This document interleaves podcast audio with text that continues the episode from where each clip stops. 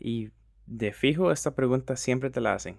¿Cuáles son los consejos que nos puedes dar para mejorar en nuestro instrumento? Eh, pienso que es muy importante el, el practicar, eh, aprender de, otros músicos. Pienso, pienso y que es muy importante. El, si, si te gusta cómo toca Herbie Hancock, pienso que es importante ir y transcribir eso que, ese compás que te gustó, que a ti te apasionó de lo que él hizo. Es importante ir y, transcribirlo. Y escribirlo en un papel, aprendértelo y, e, e intentar usar esa, esa melodía, esas ideas, usarlas en, en, lo que tú estás tocando, en tus solos, en tu, cuando vayas a solear, tíralo por ahí, tíralo, que eventualmente viene a ser parte de quien tú eres. Y mientras más lo hagas, por supuesto, mejor eh, conocimiento eh, eh, en general musical vas a tener. De transcribir otro, no solo pianistas, en el caso de nosotros, transcribir también trompetistas, saxofonistas, bajistas, solos de baterías, de, drums, a ver lo que los ritmos que ellos tocan y, y estar activamente aprendiendo de todos los músicos. Pienso que es, eh, que es muy importante. Claro, y ya para terminar, ahora sí para terminar, parece como los pastores que dicen que ya ahora sí termino. no, falta el llamado, falta el llamado. falta todavía el llamado. Parece como esos circos. Últimos días. No, pero, pero sabes, Pablo, ha sido bien bonito, de verdad. Vaya, yo no sé cómo cómo vas a editar esta conversación. Yo tampoco, no tengo idea. Eh, ha sido bien, una charla muy bonita y, gracias de corazón por, por invitarme a, ser parte. No, hombre, es que bueno, bien, súper agradecido y honrado de que puedas estar en este podcast acompañándonos. Y he aprendido muchísimo en estas dos horas que llevamos hablando, que vamos a simplificarlo un poquito más en el podcast. Y aquí es donde viene una pregunta seria, después de tal vez hablar de tantas cosas y de, reírnos tanto. Y la pregunta es, Kemuel, ¿cambiarías todo esto que has vivido? En algún momento tú dijiste, ah, yo en realidad me siento cansado de esto, o me hubiese gustado tener otro tipo de vida. ¿Has pensado eso? ¿Te ha pasado por la cabeza, Kemuel? Eh, yo creo, bueno, es, es, como todo en nuestras vidas. Eh, en ocasiones nos sentimos arriba, en ocasiones nos sentimos abajo.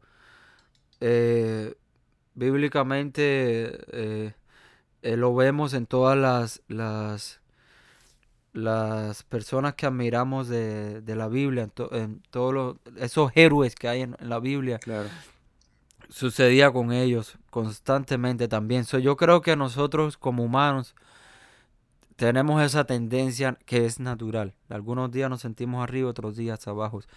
Pero si nos ponemos a, analizar, si yo me pongo a analizar mi vida en un plano general de todo lo que Dios me ha permitido alcanzar por su misericordia, porque no ha sido nada por mis esfuerzos físicos, porque yo, como te dije al principio, yo estoy muy seguro que por eh, mis esfuerzos físicos yo no he logrado nada.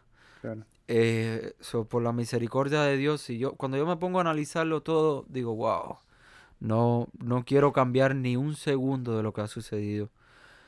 Si han habido momentos que, que he dicho, wow, tengo que pensar en, en un plan B, porque el plan A lamentablemente no, no está trabajando o, no, no, me siento cómodo con lo que está pasando en este momento en mi vida. Eh, sí ha sucedido. Pero siempre eh, yo pienso, y esto, esto yo lo aprendí por el pastor de la iglesia donde yo me congrego junto a mi familia. El pastor se llama Frank López.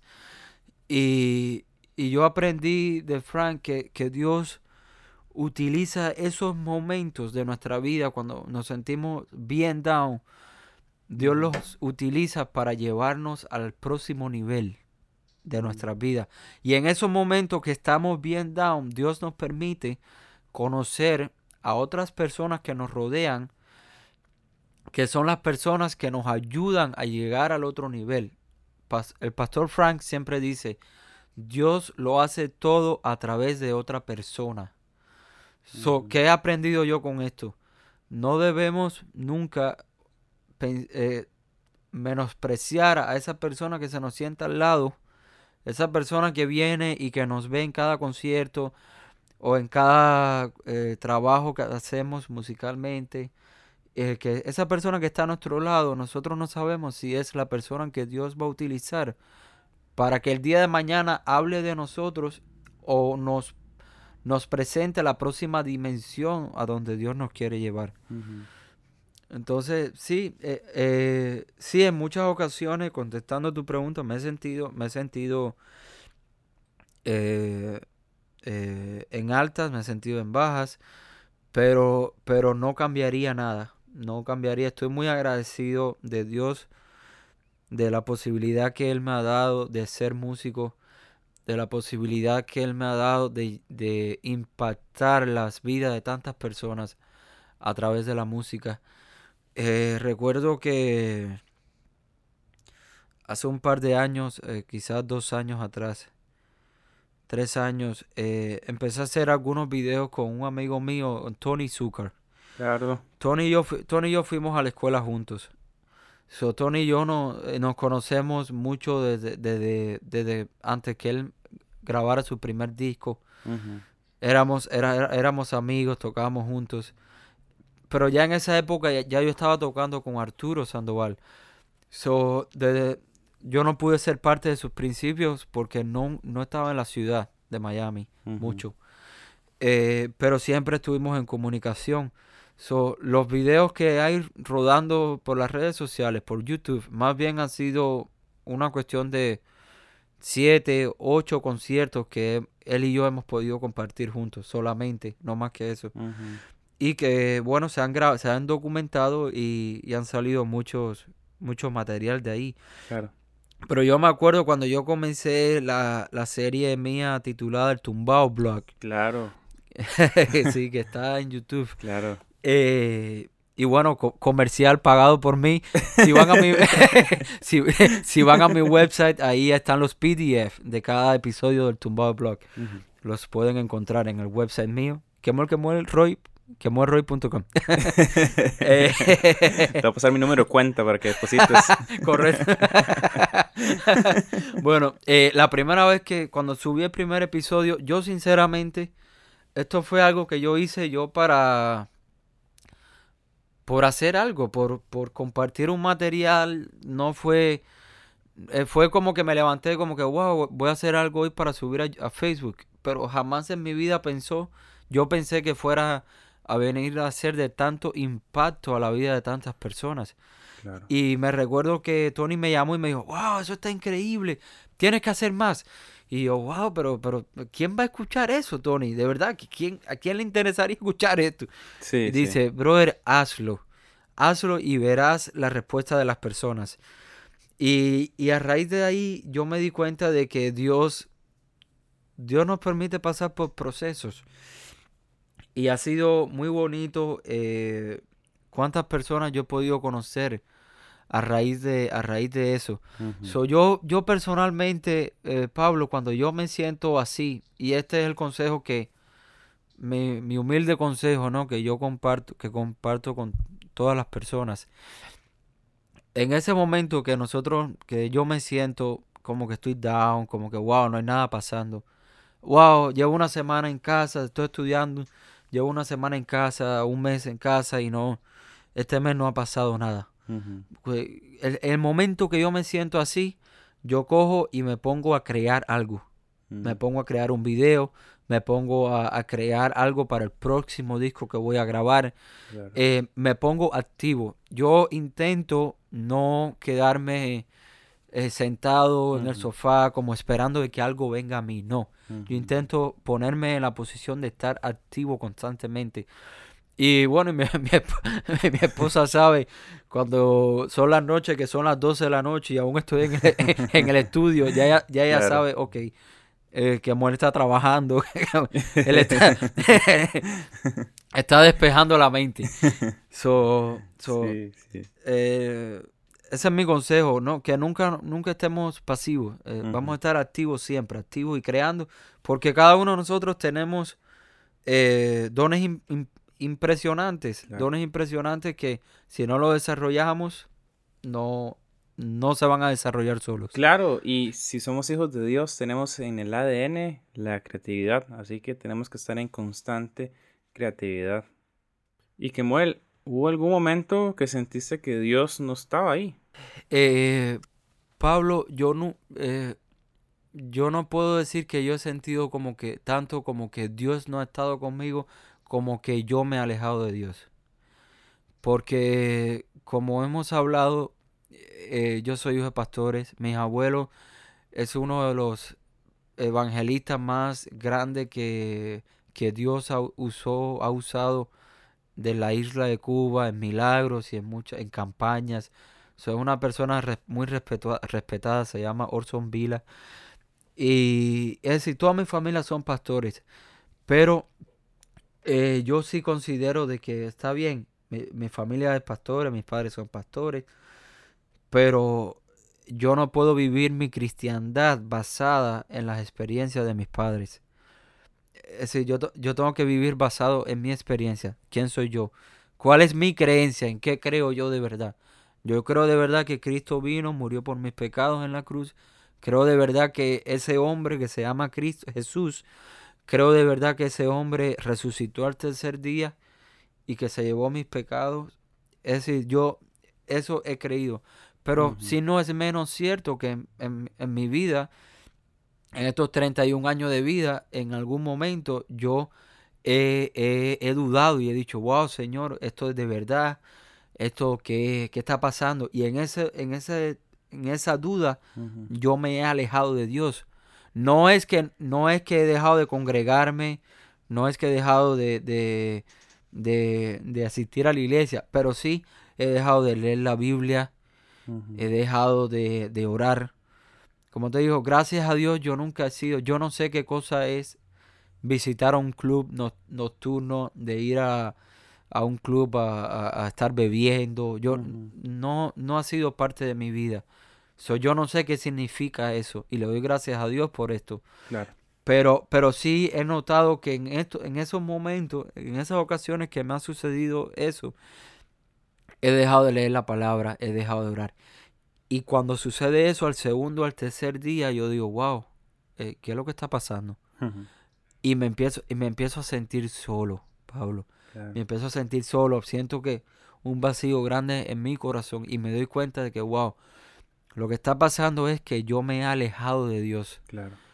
Y entonces me he dado cuenta que a medida que vengo y, y oro y busco la presencia de Dios, Dios está ahí conmigo y Dios me guía, Dios me, me orienta a qué es lo que debo hacer. Ujú. Empiezan a suceder cosas que eh, no, no te puedo explicar.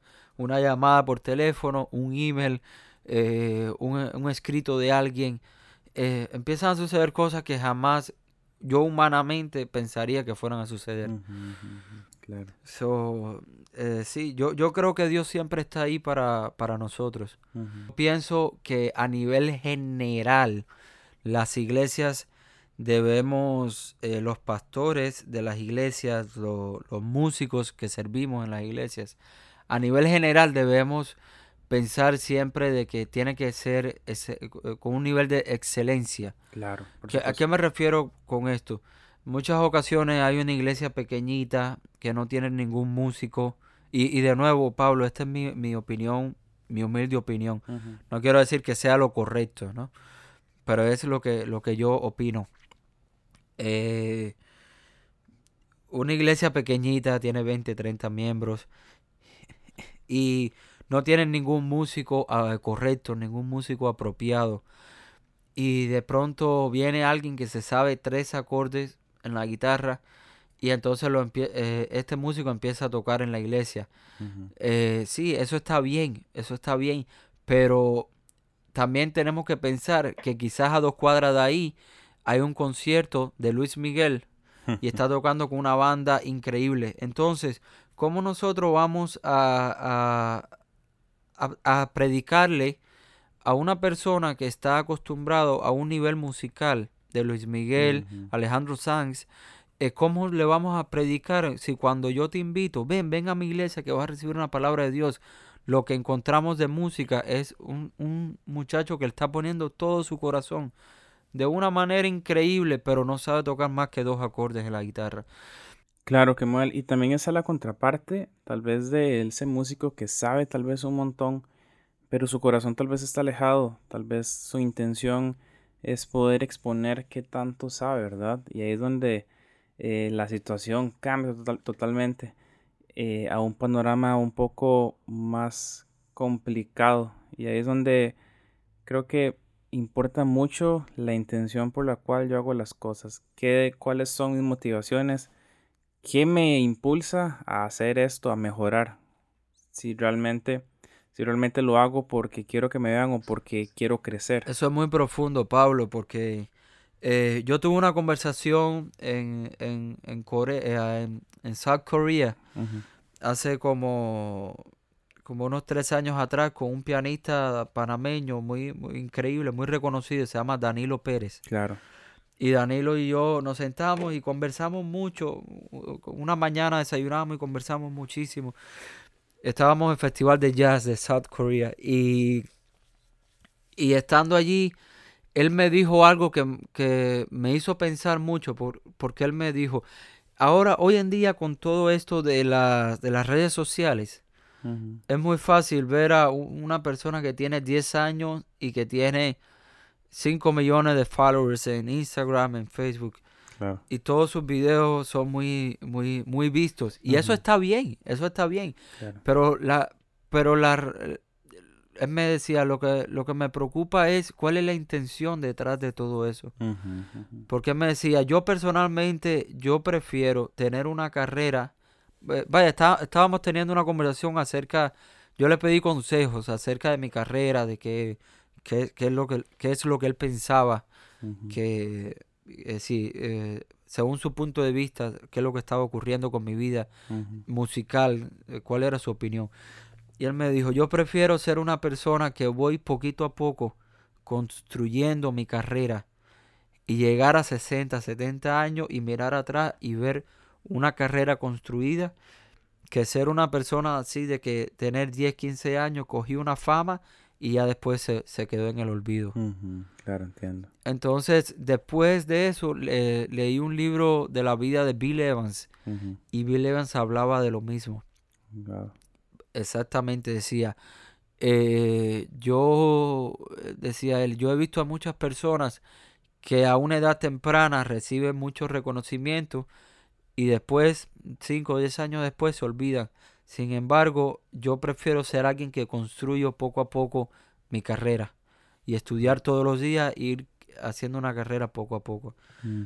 Entonces, eh, sí, yo creo que la clave está de, eh, siempre ir, eh, tener el corazón y el corazón abierto a que cada día uno pueda aprender de quien sea, aunque, sea un, niño de 10 años, siempre se puede aprender algo, algo nuevo y tener la humildad para aceptarlo. Recuerdo que hace algún tiempo me preguntaron qué quería dejar de legado y yo no supe qué contestar, de verdad, no supe cómo contestar. Oh eso, eso es. Y, y, y, quiero hacerte esa pregunta, ¿qué quieres dejar de legado, Kemuel? ¿Qué quieres dejar? Yo, yo en realidad no sé, y yo hablo en, varias ocasiones, he hablado ese tema con mi esposa, porque, por supuesto, eh, todos nosotros hacemos música y de, cierto, de cierta manera todo lo que nosotros hacemos, eh, es decir, tú no te vas a sentar a hacer un proyecto, un CD, y diciendo, wow, yo espero que nadie escuche este disco. No, al contrario, tú haces un CD y dices, wow, yo espero que este disco lo escuche todo el mundo y que, y que sea algo que quede para la historia. Y que sea algo que, que ayude a otros músicos a crecer o que sea, que, que, que, sea un disco que le guste a, a, a todos, todos los que lo escuchen. Eh, pero yo siempre me he sentado y le, he dicho a mi esposa, a mí me gustaría eso, tener una carrera muy tranquila. Yo le digo a mi esposa, a mí, a mí por ejemplo, lugares como Nueva York, a mí no me gusta vivir. Porque hay mucha gente, mucha, muchas personas, una vida muy, muy, muy agitada. claro. Entonces yo le digo a ella, yo, eh, en mi, en mi manera de pensar, el sueño perfecto mío sería comprarme una casa en un, cam- en un campo Claro. Eh, bien retirado, que yo tenga un piano, que pueda componer mucho, que pueda estudiar, que pueda grabar mucho allí y dejar muchas grabaciones. Dejar muchas grabaciones, eh, de dejar videos y dejar eh, mucha información que ayude a la, a la próxima generación que viene. Claro, claro. Porque nosotros aprendemos diario y ellos vienen aprendiendo. Y, y nada, de- dejar información, dejar... Sí me gustaría eh, que quede claro y, y yo no... Yo intento no mantenerme callado acerca de esto. Y es, de, es, mi, es mi creencia en Jesucristo. Claro. Yo no, yo no juego con eso. Yo no juego. Yo soy un seguidor de Cristo. Eh, hay personas que creen en, en- en el, buda- eh, el- el el budaísmo. Hay personas que creen en el catolicismo. Hay personas que creen en la santería. Yo respeto todas las religiones. Yo no, yo no, eh, yo no estoy en una posición de decir, eh, wow, tu religión es incorrecta. En lo que tú crees no es, no es lo correcto. Eh, yo creo que Dios transforma los corazones. eh, no somos nosotros. Pero sí, sí espero que otras personas respeten mis creencias de la misma manera. Entonces, eh, sí quiero dejar plasmado siempre que, eh, que, que fui una persona que sobre todas las cosas fui un seguidor de Cristo, que Cristo transformó mi vida, Dios cambió mi vida, eh, me ha permitido por la misericordia de Él tener una familia, eh, que gracias a la misericordia de Dios estoy donde estoy el día de hoy. No ha sido por mis esfuerzos humanos, ha sido por la gracia de Dios en mi vida. Y eso, eso pienso que es, es lo que, lo que me gustaría dejar. En realidad es difícil pensar en esto, ¿no? Sí, es bien Pero, difícil, es bien difícil. Muy difícil, pero una, un músico, tú sabes, que dedicó su vida a la música, eh, increíble padre de familia, increíble esposo y, y más que todo un servidor de Jesucristo. Claro, y sé que así es porque das fruto y es evidente eh, que tienes a Dios en tu corazón y en primer lugar.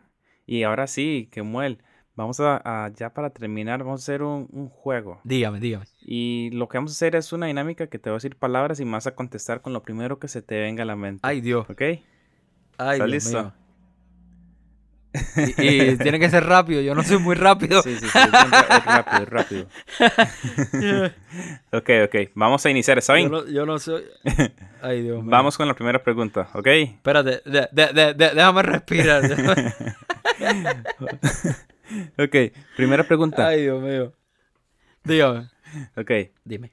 música, Pasión, piano, amor, Dios, todo. familia, Oh my God, todo. ok, siguiente, am, iglesia, Congregarnos, Cuba raíces. y mm, Miami. Ah, eh, mi vi- eh, vida, mi vida. Ok, ok, no, estuvo, estuvo bien, estuvo bien, o sea, disculpa, yo no soy, yo no soy muy rápido para eso. bueno, repetí, repetí vida dos veces y, y otra más, dos veces. Todo, sí. No, pero súper bien. De verdad que Moel, muchísimas gracias por, por sacar el tiempo, por poder estar en este podcast eh, y poder compartir tanto, tanto rato. No sé si quieres agregar algo más, si quieres decir algo más. Yo quisiera, eh, Pablo, tomar la oportunidad para, de corazón, de corazón, de Mm. corazón lo digo, eh, darle gracias a todos los que te están escuchando eh, en este momento, darle gracias también a todos los que me siguen. Eh, yo siempre digo en mi corta carrera musical, todos los que se toman un minuto, un minuto en el día para escuchar alguna música, alguna música de la que yo, que yo pongo o eh, ver algún video mío. Gracias, gracias, de verdad que lo agradezco de mucho corazón y estoy muy agradecido, muy agradecido. Y nada, y nunca se detengan, nunca se detengan, sigan estudiando. Yo creo que Dios nos ha dado capacidades a cada uno de nosotros. Sigan estudiando, sigan estudiando y lo vamos a lograr. Así es. Kemuel, muchísimas gracias. Y bueno amigos, esto fue el primer episodio de la segunda temporada de Memorandum. Hoy con Kemuel Roig, un pianista increíble cubano que reside en Miami. Y de verdad disfruté muchísimo esta conversación y espero que también ustedes hayan disfrutado. Nos vemos la próxima semana en un episodio nuevo de esta segunda temporada. Nos vemos, un abrazo.